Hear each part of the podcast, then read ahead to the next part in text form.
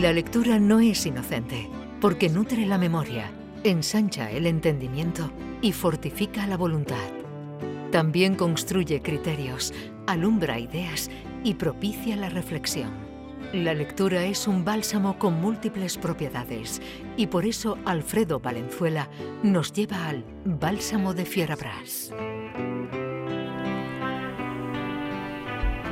Querido Alfredo, te escuchamos. ¿Qué libro es el que nos traes hoy? Pues mira, el libro que te traigo hoy se titula Obra Maestra y es de Juan Tallón, publicado por la editorial Anagrama. Pero antes de entrar en harina, me gustaría decir lo, oportuno que ha sido traer este libro hoy, porque antes de entrar en el estudio, como vengo desde casa, aún no había visto la prensa, yo sigo viéndola en papel. Y veo que la, mm, la, portada del, del, ABC es que la gran tuneladora que trajeron a Sevilla y que costó y pico de millones, ya se sabe, como el dinero público no es de nadie, pues se dejó, se dejó estropear y ha terminado en un chatarrero estas cosas que siguen pasando. ¿Y cuánto pesa la tuneladora? Pues no, no, lo sé porque he visto solo el titular y me he dicho albricias, albricias, porque el libro que traigo yo y que se titula Obra Maestra y como te digo es de Juan de Juan Tallón, un autor relativamente joven, por lo menos para yo cuando veo a alguien mucho más joven que yo y con este talento desmesurado, pues la verdad es que me asombra, es un hombre del 75 y va de la historia que le sonará a todo el mundo de la desaparición de la escultura de Richard Serra, el, gran escultor, pasa por ser uno de los mejores escultores del mundo ahora mismo, si no el mejor eh, norteamericano, que desapareció pese a que pesaba mm, casi 40 toneladas, creo que eran 38 toneladas, cuatro bloques de acero macizo que se ponían más o menos superpuestos y que era propiedad del Reina Sofía y mm, desapareció. Tan desapareció que no, que no ha aparecido no todavía. a saber nada. Que todavía no sabemos nada de ella. Eh, antes que nada, quiero decir que el título de obra maestra, no diré que la de Juan Tallón sea una obra maestra, pero desde luego es una gran novela y es un gran libro y yo he disfrutado horrores, como hacía ya bastantes semanas, si no meses, que no disfrutaba con la, con, la lectura de un libro. Eh, Juan Tallón eh, plantea aquí un problema que se lo vamos a pasar de lado, porque si no, no avanzaríamos, y es el cuando se mezcla realidad y ficción eh, sin decir dónde acaba una y dónde empieza otra claramente. Pero eso es un debate muy largo que la crítica ya algunos incluso se los han afeado. Pero a mí la de Juan Tallón me parece una novela fascinante y un libro fantástico. Y ya te digo, para quien se lo quiera pasar grande, que venga aquí, que va a disfrutar muchísimo y se va a reír también muchísimo. Además de que plantea un montón de reflexiones y sobre el arte contemporáneo, que tú sabes que es algo a mí que me apasiona, no tanto el arte contemporáneo, sino como reflexionar sobre él y también hacer chistes.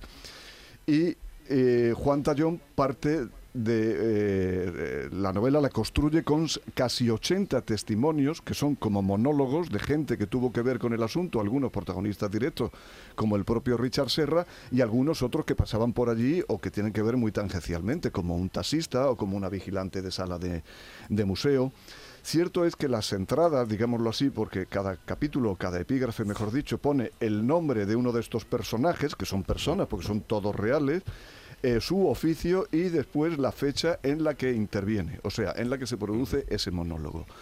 Los monólogos Juan Tallón los va, los va intercalando y aunque parece una obra fragmentaria, eh, a mí me ha agarrado más que muchísimas obras de detective y muchísimas obras de, eh, de, supuesta, de supuesta intriga. De hecho, cuando uno lee una novela de intriga o de detective, muchas veces termina encontrándole las costuras de cómo el autor te quiere tener agarrado. Hmm. Y sin embargo, en esta de Juan Tallón, eso no sucede porque es un monólogo detrás de otro y está hecho de verdad, de verdad, de verdad, que está hecho con mano maestra.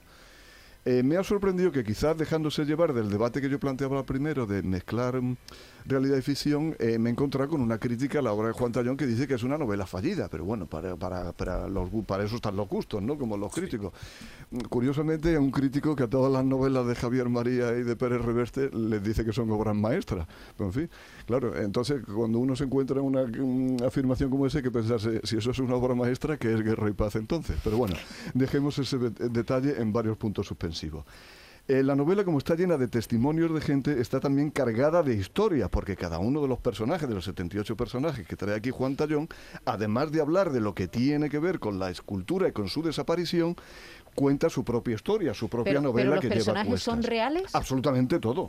Ah, reales. Absolutamente todo. A mí de los que más me interesan o más me han gustado eh, son precisamente los que son artistas. Hay un tal Isidoro Valcárcel Medina que solo dice, su epígrafe es tan breve como una línea, dice, la obra maestra es robar la escultura de Richard eh, la obra maestra es robar la escultura de Richard Serra, Serra, no hacerla, no hacerla, dice. Luego está el arquitecto Oriol Boigas, que yo no sé si se encuentra entre los preferidos de Jesús, que en arquitectura tiene unos gustos un poco raros, pero que da una conferencia. Eh, hay capítulos que se pueden leer además de manera independiente, además de la novela, y funcionarían, funcionarían como relato como testimonio perfectamente bien y como pieza narrativa dentro de la, de la gran pieza narrativa que es la, que es la novela. Que este Boiga eh, cuenta a propósito de la de la escultura dichosa que está dando una conferencia contra el Escorial, que dice que es el peor edificio. Que, que, que.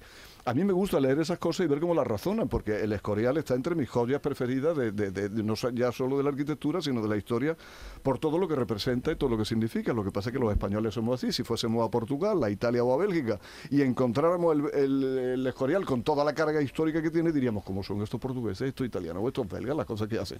Pero como lo tenemos aquí, pues nos dedicamos a menospreciarlo. Pero en fin, vamos a dejar puntos suspensivos también que eso es, eso es otro debate. La novela habla de cosas que yo no había escuchado nunca, como un, puerto franco que hay en Ginebra, que no es puerto de mar, pero se llama, se llama Freeport, que es donde van a acabar todas las obras de arte que se compran como inversión o que los billonetes que las tienen son tantas que no saben dónde ponerla y la acumulan allí. Aquello es una especie de cámara acorazada gigantesca como varios aeropuertos o como un aeropuerto, porque hay algún personaje de la novela que termina diciendo, yo estoy segura que la obra de Richard Serra está en Freeport. Y es el mayor museo del mundo de arte oculto. No me digáis que también es una cosa como para, como para pensársela. Salen personajes extraordinarios, algunos de ellos tú los conoces de sobra y los has escuchado muchísimo, como Philip Glass, el, compositor, que es que es el íntimo amigo, de juventud de Richard Serra. Y que, como el propio Richard Serra, que proviene del mundo del trabajo, porque fue obrero antes que escultor, Philip Glass ganó la vida como fontanero y como y como taxista, que, dice Juan Tallón que en Estados Unidos pues uno se puede dedicar al arte porque hay muchos trabajillos de estos que puede ir haciendo de cualquier manera para pagarte. Por ejemplo, había muchísimos taxistas en Nueva York que eran escritores y que eran eh, artistas y es que se ganaban la vida. O Harrison Ford, que era carpintero. trabajando por horas. La flexibilidad del eh, capitalista, que tampoco le gusta a alguno, pues también tiene su parte buena, pues te puedes dedicar por eso las horas que quieras y te ganas lo que tú quieras y las propinas te las quedas y te da para, para, para hacerte artista. Que por cierto cuenta que Philip es un tipo de carácter. Una vez se le subió a alguien del público al escenario y no contento con subirse, empezó a tocarle el teclado y ¿sabes qué hizo Philip Lo bajó del escenario de un puñetazo que es lo que pasa cuando te tocan el teclado. estaba hasta las teclas, Exactamente, estaba hasta las tiene, tiene, también mucho sentido el humor. Yo ando en, ese, en el libro de obra maestra. El humor te ríen muchísimo, yo lo estoy recomendando muchísimo y sobre todo las reflexiones a las que da lugar sobre el mundo del arte. Quiero eh, citar a un personaje cuando la obra desaparece, porque la obra se encarga en el 86, eh, que es una, un periodo en el que todo el mundo eh, estaba en España muy feliz, muy contento, pero también había unas venas de, de frivolidad y de... Mm, y de, y, de, y de, vanidad tremendas. Esta obra se encarga en el Museo Reina Sofía, luego no saben qué hacer con ella porque es muy grande, no tienen dónde guardarla y la llevan a una nave especializada en el año 90 y hasta 2006 alguien no cae en que la obra no la, la pieza no está allí. La pieza no está allí porque la empresa precisamente, que es la de Macarrón, que es una empresa de varias generaciones, su antepasado de este Macarrón, fueron los que se ocuparon del traslado de la obra del Museo del Prado en la, Guerra, Civil, para, para, salvaguardarla. española. Eh, exactamente. Y, pero esta empresa ya cerró hace muchísimos años. ¿Y por qué cierra? Pues cierra porque el museo, el, el, el, Ministerio de Cultura le tiene tal cantidad de deudas contra ellas que no le paga al pobre Macarrón. Claro, Macarrón pues no puede pagar la, la seguridad social y no puede pagar la seguridad social y al final le embarga la empresa, pero se la embargan porque el que se la embarga no le paga.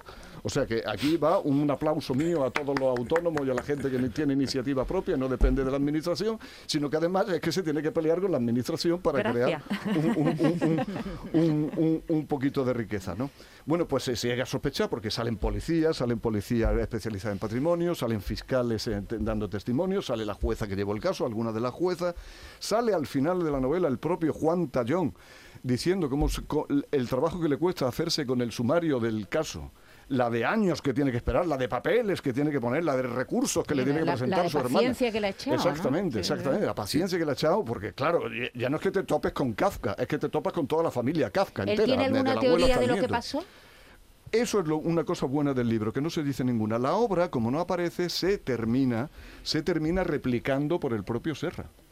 Y entonces, claro, hay, hay, una, hay unas reflexiones extraordinarias, como la que hace otro artista, eh, Pepe Murciego, que, y ahora leo, sí. que dice, sin- eh, en realidad no queríamos hacer un documental sobre la desaparición de la escultura, sino emplearla como pretexto para plantear el debate de qué es arte. Y cómo un artista, en este caso Serra, decide que cuatro trozos de hierro son arte. Y de pronto, cuando se pierden, decide que ya no lo son. Y lo que sí es arte es su copia. Es muy raro todo esto. dice, dice este. Entonces, grande, yo os digo, es, es un libro apasionante y lo que lamento es que se me hayan quedado tantas anécdotas en el tintero. Y nos vamos, Hasta nos pronto. vamos.